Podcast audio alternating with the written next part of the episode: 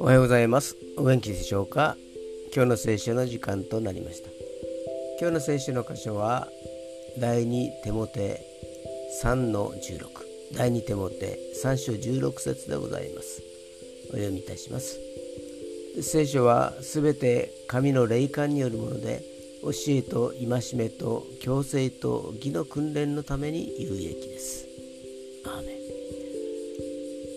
聖書研究に勝る伝道はなしと言ったのは内村勘三でしたが聖書が一言一句間違いなき神の御言葉と信じ神の霊感によって書かれたものだと信じその神の御言葉を丹念に心の内に刻みつけることは有意義なことであり人生のよりどころとなるのです今日も神の御言葉に力を受けますようにそれでは今日という一日が皆さんにとって良き一日でありますように。